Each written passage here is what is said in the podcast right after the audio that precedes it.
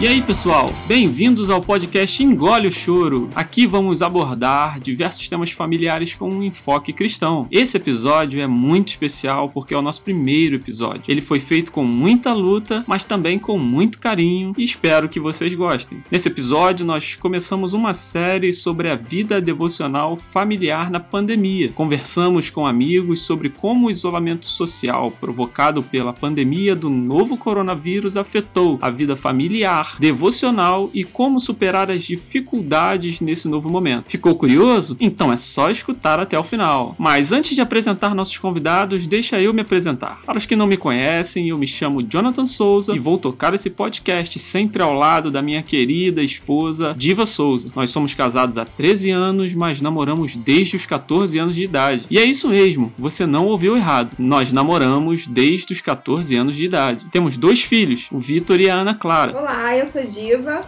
sou esposa do Jonathan, mãe da Ana e do Vitor, e sou uma aventureira, né? Sempre apoiando ele nos projetos. E esse é um dos projetos que eu vou estar sempre aí do lado dele, apoiando. Espero que vocês gostem, espero que seja bastante construtivo. Espero que seja bastante legal também esse papo aí que a gente vai ter. Mas o que importa aqui são mesmo os nossos convidados, que hoje são nossos queridos amigos José Carlos e Luzia Lima. Casados, têm uma filha de 8 anos, a Manu, e estão à espera do Pedro. E é a partir dessa estrutura familiar que vamos conversar hoje. Mas vamos deixar que eles mesmos se apresentem.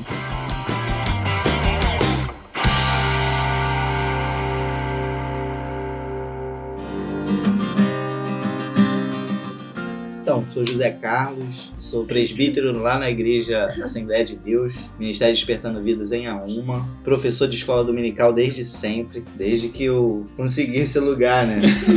Porque antes eu era um aluno e continuo sendo um aluno, porque nós nunca deixamos de aprender. Acho que quando começamos a dar aula, aprendemos mais do que antes. Acho que vale falar também que você falou sobre aprendizado e a gente está aqui num primeiro episódio, que é uma primeira experiência para todos nós aqui, para nós quatro, eu acho, de podcast. Sim. Eu acho que isso é legal Verdade. também de falar, né? Além disso, é claro, você não é só presbítero e não é só professor da escola de ABD. Você faz outras coisas lá importantes. Quais seriam elas? Diz aí pra gente. Então, sou também líder dos jovens do campo do nosso ministério. Tenho o desafio aí de estar na frente aí, como diz o pastor, né? Eu sou o pastor dos jovens, uma grande responsabilidade também. Bom, eu sou Luzia Lima, esposa do José Carlos. Procuro acompanhar né, esse- essa parte dele, desse ministério vasto que ele tem. E também, né, hoje faço parte do Ministério de Louvor e dou aula para os juniores, para as crianças, no caso,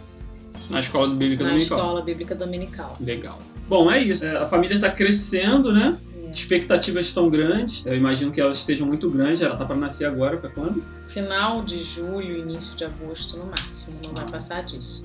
Bom, então é isso. Vamos passar agora diretamente para o debate do tema em si, que é falar sobre devocional na pandemia. Então, perguntando mais especificamente agora, tanto para o Zé Carlos quanto para a Luzia, é, a gente está se encaminhando aí para o final da quarentena, nesse mundo de pandemia que a gente tem vivido nos últimos tempos, nos últimos meses. E a vida devocional da família, ela tem sido impactada, eu acredito, de alguma maneira, não só de vocês, mas da nossa também e de todos os cristãos de uma forma geral. A pergunta, basicamente, é como que vocês descreveriam e classificariam hoje a vida devocional familiar de vocês? Então, Jonathan, eu acho que pode parecer para muitos o fato de a gente ter mais tempo agora por conta da quarentena, muitos deixaram de ir para a escola estudar, deixaram de ir para o trabalho, os cultos também foram suspensos, temos tido cultos online. Acabar que a gente tem mais tempo em casa. Para muitos pode parecer, poxa, agora então vou ler a Bíblia toda.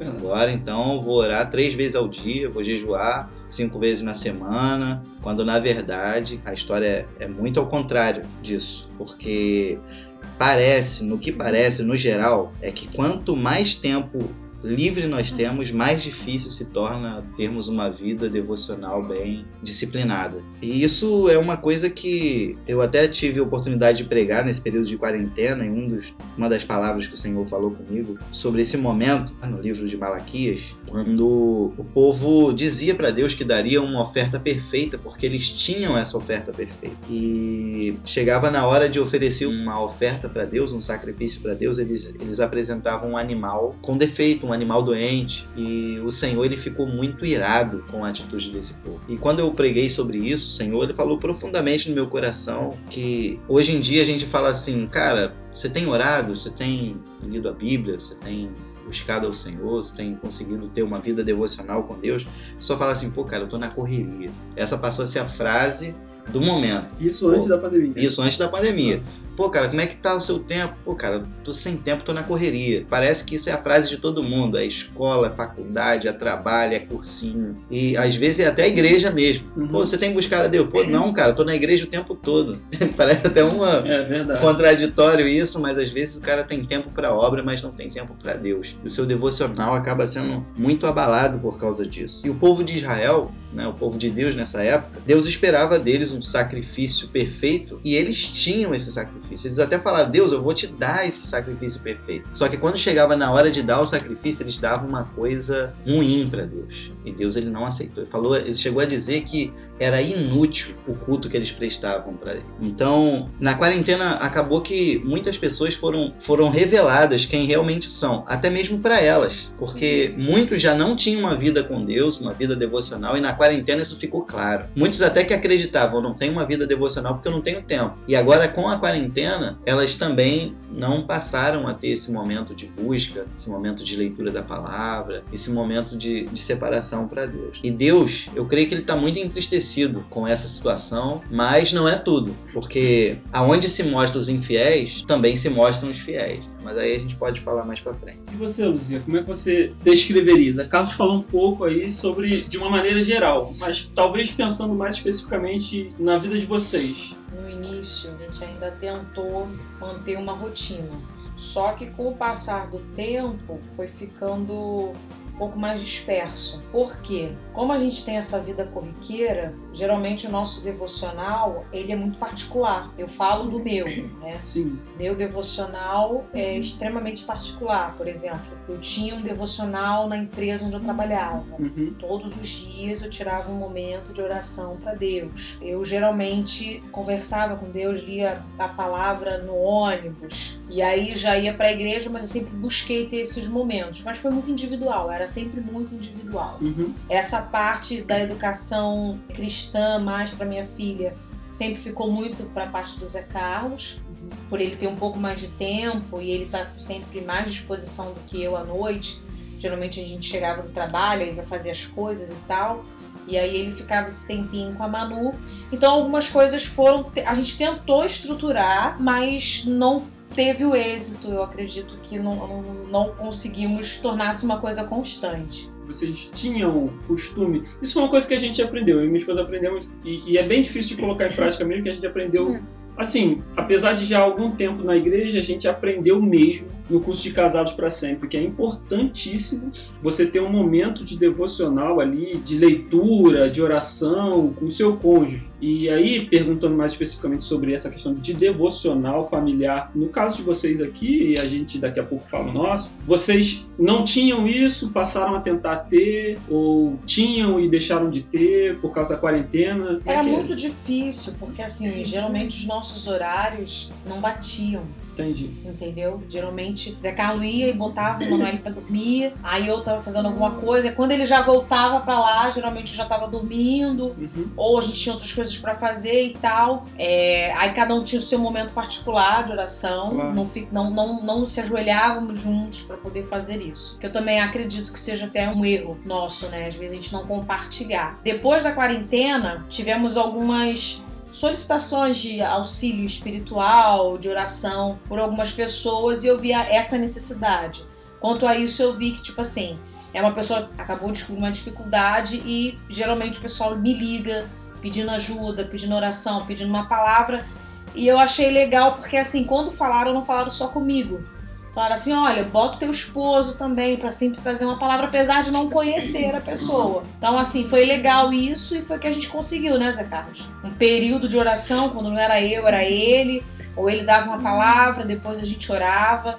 Quanto a isso, eu gostei. As nossas orações, apesar de ele não conhecer a pessoa e tal, mas ah, existia essa ligação muito forte, entendeu? Entre a gente. E engraçado que a oração dele era muito parecida com a minha. Outra hora, quando ele se trancava, às vezes até me pra orar sozinho, porque eu tava é, fazendo alguma coisa. Uhum. E parecia que batia, entendeu? Tanto a palavra quanto a oração. E isso foi muito legal.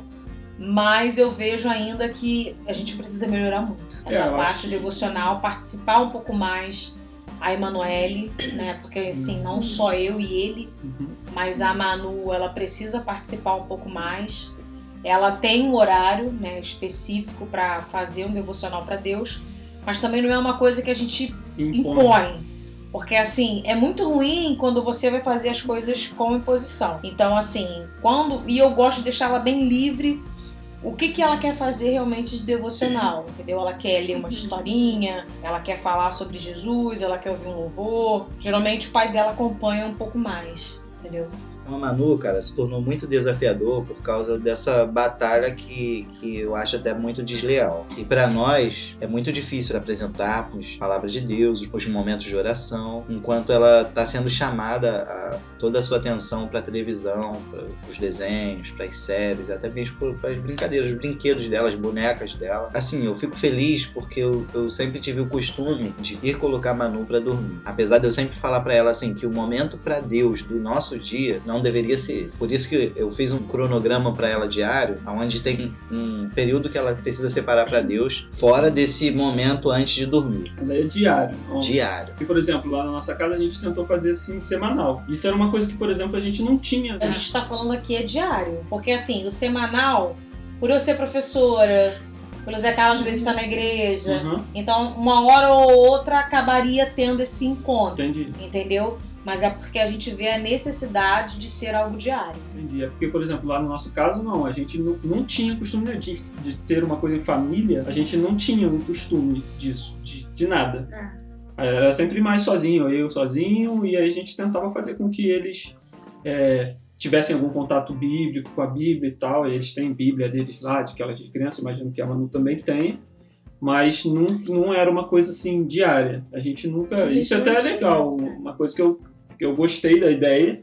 Vou tentar adaptar. Mas o que a quarentena trouxe pra gente foi tentar fazer isso uma coisa semanal. Então a gente tinha lá um cronograma também que a gente, semanalmente, a gente tipo, tentava separar como se fosse um dia do culto. É. Então a gente mesmo, eu, eu dava uma palavra, a gente cantava uns louvores e tal. E assim e, é, a gente tentou fazer essa dinâmica agora na, na quarentena. Mas antes também não havia, era uma coisa bem insípida, quase nada. Mas diga, te cortei. É, é, eu tenho uma dificuldade com relação aos louvores, porque eu peço perdão pela oportunidade, mas assim, eu me esforço muito com relação a- ao estudo da palavra, né? a leitura. E aí, um dia desses nós fomos, fomos deitar e ela sempre me pergunta, pai, qual história nós vamos ler hoje? E eu falei, poxa, filho, hoje vamos ler a história de Ruth. Ela estava muito desinteressada, mas tudo também é a forma como nós apresentamos. Se nós apresentamos a Bíblia como se fosse um castigo ler, os filhos, nossos filhos vão odiar ler a Bíblia. Isso também precisa ser uma coisa muito bem entendida por nós pais. Com relação a, a essa questão do, do devocional familiar, eu preciso mostrar para minha filha o prazer que eu tenho em ler a Bíblia. E quando eu ler a palavra de Deus para ela, ela precisa sentir esse prazer de dentro de mim. Meus olhos precisam brilhar, cara. Quando eu abrir a Bíblia, ela precisa ver os meus olhos brilhar. Porque assim como eu amo a palavra de Deus, ela vai passar a ter também essa consideração. E nós começamos a ler ali a história, ela começou a achar os nomes muito engraçados, né?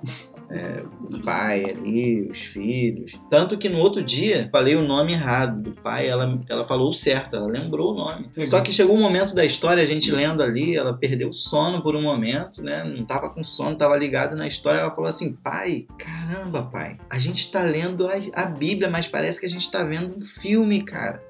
E eu fiquei muito feliz com aquilo, porque eu consegui passar a mensagem, sabe? Passar a palavra de Deus de uma maneira que ela também se interessou. Eu acho que o maior desafio hoje nosso, com relação aos nossos filhos, é passar a palavra de Deus de maneira que elas sintam prazer, ver a alegria, ver essa fonte de águas cristalinas que é a Bíblia. Mas para a gente passar isso para os nossos filhos, isso precisa ser na nossa vida. É que nem eu falo, minha filha, você já separou um tempo para Deus hoje? Você já leu a Bíblia hoje? Aí ela, não, olha, eu não quero precisar te mandar, filho. Porque amar a Deus. Já pensou se eu te amasse obrigado? Se eu falar assim, você tem que me amar, hein, filha? Você tem que me amar. Seria legal isso? Ela, não. Então, com Deus também é assim, filha. Se eu amo a Deus, eu quero conhecer, eu quero estar perto dele e ler a palavra de Deus e orar, cara, é uma coisa que precisa partir de mim. Não tem que ser uma coisa forçada. Então eu não quero te forçar. Mas, o que, que eu tô fazendo aqui agora? Fala para mim. Ela fala, ah, o senhor tá lendo a Bíblia. Então, no momento que você me vê lendo a Bíblia, você já tem que dar um estalo na sua cabeça aí, poxa, não separei um momento para Deus ainda, vou fazer isso. Então é, é, basicamente isso: ser exemplo, termos nós, pais, prazer nas coisas de Deus, nesse momento devocional, e os nossos filhos ver isso fluir de nós, né? É, eu vejo assim, quando a gente chegou a fazer alguns cultos, eram geralmente quando o pessoal estava naquele início da pandemia e tal, é, eu não sentia que ela estava com tanto prazer, entendeu? Quando a gente parava assim, a gente, Manu, canto louvor e tal, e ela não queria, não sei, não sei. E é uma das coisas que assim, eu incentivo bastante ela, eu quero que ela passe a, a ter esse desejo, entendeu? Não quer dizer que a gente não tenhamos continuado a fazer por conta disso, mas eu quero que desperte isso nela. Trabalho trabalho com criança e tal, então assim, eu tenho muita vontade e me empenho bastante em tentar passar e transmitir a palavra de Deus também com muita clareza. Tive algumas surpresas na, nas aulas que eu dei e eu via que realmente a minha filha é meu parâmetro. Então, assim, todas as vezes que eu gravava uma aula, eu pedia para que ela ela me dava uma aula depois. E ela conseguia transmitir aquilo, né, Zé? Até melhor do que eu. Se ela tivesse gravado a aula, eu acho que ainda ficaria ficaria melhor do que eu falando. porque é, é, um dom, né? E, dom que ela, deve, que ela deva ter. E ao mesmo tempo também, para mim, é muito satisfatório, porque eu tô vendo que realmente tá tendo algum resultado. E assim, resultou até muito mais do que os cultos que a gente chegou a fazer. Interessante. É, aqui a gente já está falando de como é importante ser um exemplo. Exatamente. Não só em outras questões da vida comum, cotidiana nossa, mas também e principalmente na vida espiritual. Então a gente também tem que tentar ser exemplo é, e buscar ser exemplo espirituais para os nossos filhos. Isso é muito importante e faz com que esse devocional familiar, agora que a gente está falando mais especificamente das crianças, que é um ponto importante aqui para a gente, possa ser mais cultivado, mais Verdade. trabalhado.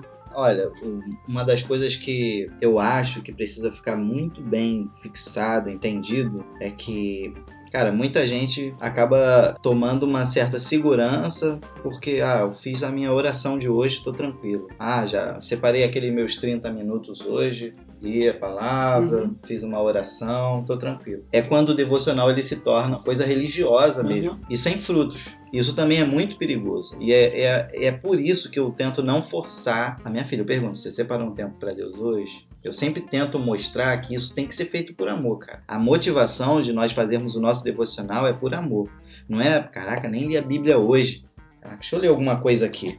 Ah, pronto. Puxa, Quase que passou 24 horas e eu não li a Bíblia. Pô, não é isso devocional. Devocional é realmente um tempo que você separa para ali é, manter o seu relacionamento com Deus ativo, né? É, você mostrar que você, aquilo é importante para você. Como você bebeu água hoje, você comeu hoje, você foi no banheiro hoje. Isso são coisas básicas da nossa vida. São necessidades básicas. O devocional na vida do cristão quando nós entendemos, quando nós entendemos a vida cristã de verdade, o devocional é também uma necessidade básica. Você não vai esquecer o devocional, é como ter fome. Não tem como você esquecer que está com fome. Teu estômago vai ficar ali reclamando. Você está com vontade de ir no banheiro, não tem como você esquecer. Esqueci que eu estava com vontade de ir no banheiro. Não existe isso. E na vida do cristão, devocional é isso também, não tem como você esquecer. Fazendo essa analogia com a parte fisiológica da gente, se esquece e gera um monte de problema, né? Porque se você não vai no banheiro, você acaba tendo algum tipo de problema subsequente a isso. E isso mostra também que, bom, se a gente esquece então desse devocional, a gente acaba também ficando doente de alguma maneira, né? E aí é doente espiritualmente, que traz sérias consequências para a nossa vida de relacionamento com Deus e familiar e tudo mais que possa existir na vida do cristão.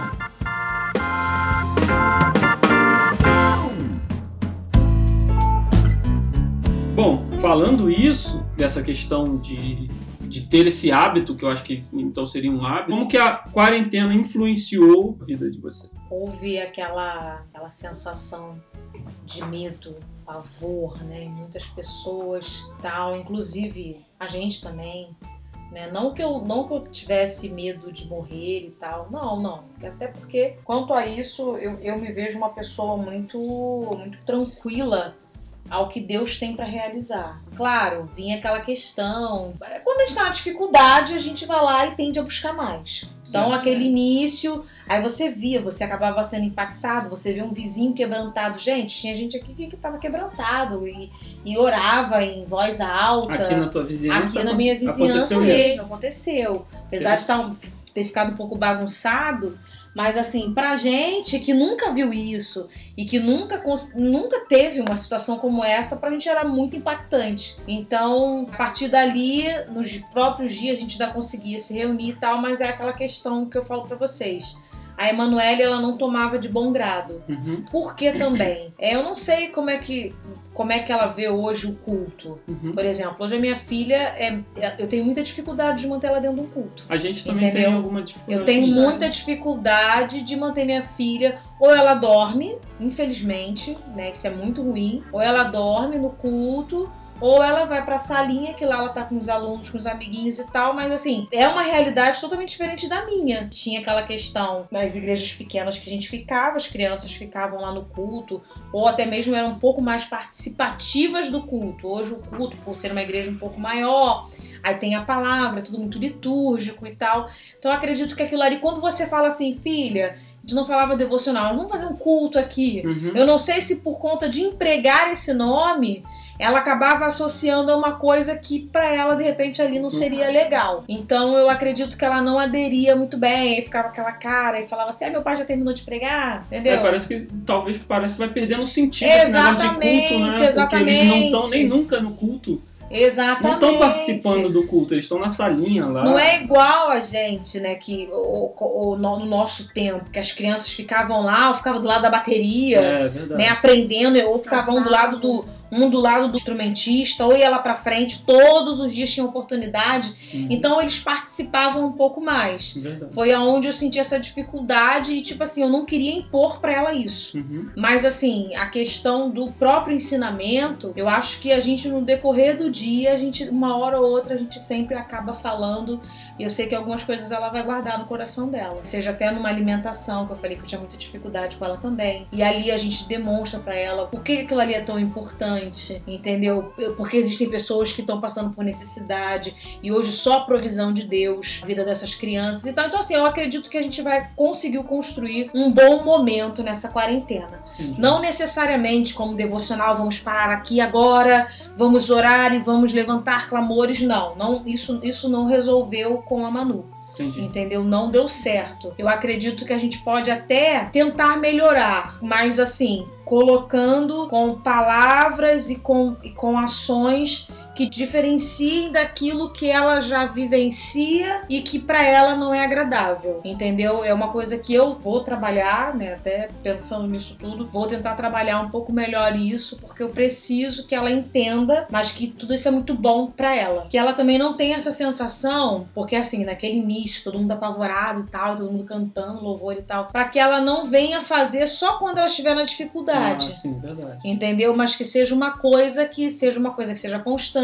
que se for diária, se for semanal, não sei, do tempo que a gente conseguir fazer, porque daqui a pouco a gente vai começar a nossa vida normal, uhum. eu vou ter mais um neném, então assim, vai ser um pouco mais complicado, porque a gente vai ter menos tempo, mas que ela sinta esse prazer, mas não por medo, servir a Deus por favor, ou por medo de morrer, ou, ou medo, por imposição, ou por imposição dos pais, né? Eu acho isso muito ruim. Eu quero que ela tenha a vida dela com Deus, claro, mas eu quero que ela também saiba que todos nós fazemos parte de uma família e que Deus é o nosso elo maior, entendeu? É, é essa visão que eu quero passar para minha filha. Então eu sou muito criteriosa quanto a isso e eu espero que ela tenha aprendido nesse período de quarentena. O bom disso tudo, que eu falei para você, é o tempo que por mais que as pessoas não valorizem, mas você sentar e ver um filme com o filho seu é muito bom. Que era uma coisa que ah, não é, não é um, um, um culto, Uhum. né? Não é uma, uma sentada que a gente pega a Bíblia pra ler. Mas a gente viu filmes aqui que eram filmes com conteúdo muito bons. E ela via eu e o pai dela chorando. Ela ria, assim, mas assim, era engraçado porque ela via o quanto que aquilo ali comovia a gente. Uhum. Entendeu? Então foi uma parte que. Uma coisa que de repente ela não conhecia na gente. E ela viu, tipo assim, meus pais não, também não são aqueles super-heróis. Eles também choram. Eles também têm sentimentos. E assim, eu trabalhei minha vida toda. Essa é foi a primeira vez que eu consegui parar tudo e ficar com a minha filha, conhecer um pouco mais dela, conhecer das dificuldades dela, conhecer até as coisas que assim nem imaginava que ela tinha e que eu vi que, poxa, realmente a minha filha cresceu, a minha filha tá adquirindo hábitos esquisitos que eu preciso mudar aqui. Não, a minha filha tem hábitos legais nisso daqui, isso aqui ela desenvolveu. Eu consegui acompanhar um pouco mais, entendeu? Então, mais do que influenciar uma questão de devocional ou de culto familiar, foi importante que essa quarentena conseguiu unir mais, né, a- a Exatamente. família de vocês, no sentido de cada um prestar mais atenção no outro e perceber as necessidades de cada um. Acho que isso é legal também de se pontuar. Com Porque certeza. também a vida da gente não é só orando e fazendo devocional, ou escutando os louvores e colocando hinos, vendo filmes cristãos. A gente passa boa parte do nosso tempo fazendo muitas É outras um cuidado coisas. no café, é um cuidado que você tem para estipular horários e você ensinar para ela que ela precisa ter regras. E além disso tudo, que eu vi também das grandes estatísticas de casais que se separaram, que não suportavam. Eu e Zé Carlos, eu acho que a gente viveu um bom período. Apesar de todas as dificuldades, porque tivemos dificuldades financeiras, eu tenho uma personalidade muito forte, mas foi um período muito bom, de grande crescimento. Por mais que a gente não tenha tido, como a gente está falando aqui, né, momentos, né, momentos de grande oração, momentos de cair fogo do céu, não, não tivemos. Mas a gente conseguia ver Deus na simplicidade, até mesmo da provisão que ele nos dava, das surpresas que a gente teve nesse período. Como vocês sabem, o Jonathan falou, a gente tô grávida, vai vir mais um pra família. E isso, dependendo da pessoa, a pessoa ficaria meio louca. Como eu tenho acompanhado algumas grávidas, esse período de pandemias que deixou as mulheres meio neuróticas, eu não sei o que falar. Não, todo momento eu sempre estive bem tranquila. E mesmo também sabendo que eu teria todos os meus recursos, 50% a menos, e quando caía e quando não caía, eu sempre confiei muito em Deus apesar de ser uma pessoa controlada, mas tinha hora que, tipo assim, o meu controle é, tava furado, sempre dava pra menos. entendeu? Então, assim, eu falei, meu Deus, e assim, o Senhor sempre proveu. Tudo que eu quis pro meu filho, sou uma pessoa simples, e assim, tudo que eu me imaginei. Ah, eu quero essa mamadeira, por conta disso e disso, e disso, nem por luxo. Ah, eu quero isso aqui, é por conta disso e disso, nem por, não era nem por luxo, porque aquilo ali eu via necessidade de ter. O Senhor me deu condição de ter. Quando eu não comprava, vinha uma pessoa e trazia. Assim, ver Deus na simplicidade, a Manu contemplou isso, Zé Carlos contemplou isso. Então, assim, trouxe pra gente é, uma união, uma cumplicidade, né, maravilhosa. Eu acho que isso foi um grande presente de Deus. Para alguns, de repente, pode ter sido crises e, e não sei mais o que, não sei como é que eles podem denominar esse momento, mas para mim eu posso te dizer que foi uns desertos. Eu não sei se já terminou, a gente não sabe, É verdade. mas foi um deserto extremamente prazeroso, porque quando você passa a viver a sua vida e você ver Deus fazer, não é por você, não é por sua força, não é porque você é inteligente, não é porque você estudou, você tem grandes sabedorias ou porque você tem envolto de amigos com muitos recursos. Mentira, meus amigos coitados. Se a gente fosse olhar, aí todo mundo perguntava assim: você vai fazer chá de bebê? Gente, eu vou fazer chá de bebê, eu vou cobrar das pessoas que, tipo assim, às vezes eu sei que tá até em situações piores que a minha. Não, não vou fazer isso e, e não, vou, e não ia fazer mesmo. Entendeu? Então, assim, você ver Deus nesse momento, nossa, eu acho que isso foi uma oportunidade maravilhosa que o Senhor nos concedeu de sermos provados.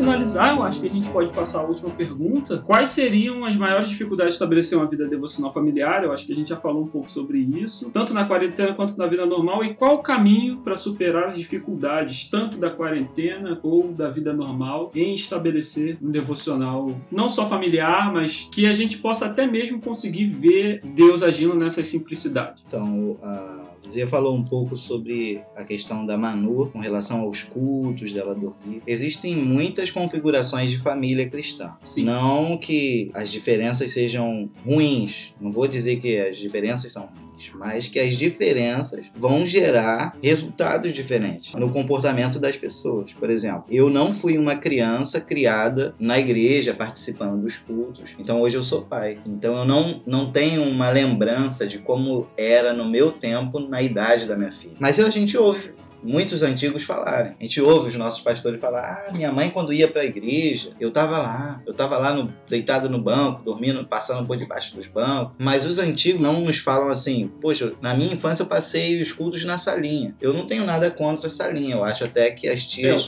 fazem um trabalho muito bom, entendeu? Mas hoje, quando nós levamos a nossa filha para um culto, ela não consegue fixar a atenção dela no culto, porque ela está acostumada com a salinha. Assim, isso também eu, eu vejo um lado negativo da questão dessa linha, que é os nossos filhos não saberem participar de um culto, não conseguirem ter uma atenção voltada para os louvores que são oferecidos ao Senhor no culto, para a pregação. É claro que tem toda uma questão de didática, como a mensagem vai ser passada. E, e, por isso eu acho desafiador o devocional. Mas eu acho que nós precisamos ensinar um caminho. Porque aqueles que são crianças hoje, por mais que eles não tenham todo esse interesse que nós temos por termos um entendimento maior da coisa, mas eles vão aprender e essa ideia vai ficar fixada neles. Eles vão ter uma ideia do real devocional para Deus. Primeiro, não é somente ter a regra de orar, ler a Bíblia e louvar. Não é só isso devocional. Não começa por isso. Você pode fazer tudo isso e ainda assim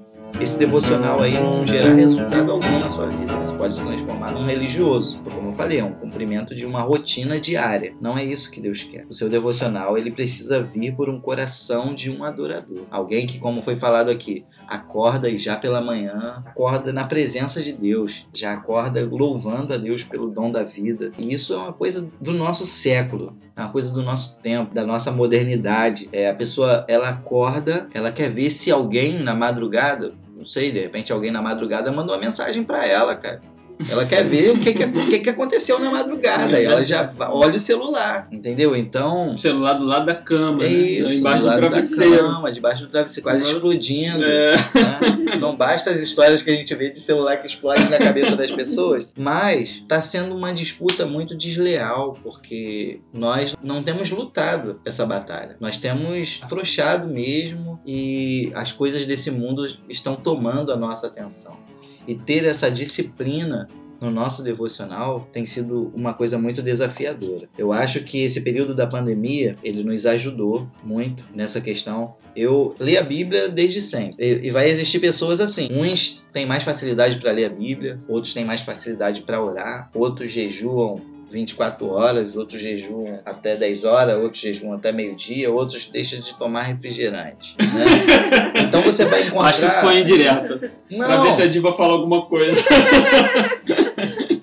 Não, existem pessoas que vai do jeito que, que consegue ali. Existem diversas formas de você fazer uma coisa, mas há um caminho. Seria bom a gente passar esse caminho para os nossos filhos, eles terem uma ideia a partir de um exemplo que eles veem em nós. É muito bom o nosso filho entrar num quarto e ver a gente orando. É muito bom o nosso filho entrar num quarto e ver a gente lendo a Bíblia. É muito bom os nossos filhos na nossa casa nos ver abraçando, nos ver beijando, é, nos ver falando sobre Deus. É muito bom os nossos filhos nos ver no lar, falando bem da obra de Deus, mostrando o quanto nós amamos os nossos irmãos. Mas os nossos filhos são abalados negativamente quando eles não nos veem orando, não nos veem lendo a Bíblia, eles não nos veem adorando a Deus e eles nos veem discutindo, brigando, falando mal do irmão, falando mal do pastor, criticando a nossa própria igreja, falando mal do vizinho. O nosso filho ele vai perdendo a identidade de um cristão. E isso não vai ser revelado agora. Nós estamos perdendo os nossos filhos na infância. Só que essa perda só vai se revelar na juventude. Isso é uma coisa catastrófica hoje nas famílias de muitos cristãos, inclusive de obreiros. Eu tive um período, eu estive fazendo muitas palestras, inclusive nesse assunto, sobre filhos de, de obreiros, filhos de pastores, que muitos estão desviados, desviados mesmo, e estão fazendo coisas terríveis e estão até se revoltando contra a igreja. Eles passaram a odiar a igreja por conta de ver os seus pais muito no trabalho da igreja, mas pouco na essência. Eles não conseguiram passar para os próprios filhos essa paixão, esse amor por Deus. Essa é a minha preocupação. É uma das coisas que eu sempre falo para minha filha: filha, você tem que amar Deus sobre todas as coisas. Você tem que amar a Bíblia e você tem que separar um tempo para Deus porque você o ama, não porque o seu pai te obriga. Bom, então acho que é isso. A gente falou de diversas coisas, mas parece que um ponto central aqui é o devocional. Às vezes pode não existir de uma maneira familiar, assim, de maneira tradicional, como a gente é, entende um devocional, naquele momento que você para, você pega a Bíblia, você ora, você canta, faz um mini culto ali, alguma coisa, mas fica claro que não ter isso, ou isso ser pouco, não significa que Deus não está agindo e que Deus não está no meio daquela família. Afinal, Deus é muito mais, é muito além do que essas coisas mais tradicionais e mais litúrgicas. Ele está na verdade, desde que a gente acorda e em todas as coisas que a gente vai fazendo de maneira simples. E nessa quarentena, nessa pandemia, pelo que vocês relataram, vocês têm visto a presença de Deus de maneira muito clara, muito objetiva, principalmente nas pequenas coisas. Isso é muito bom, isso é muito importante.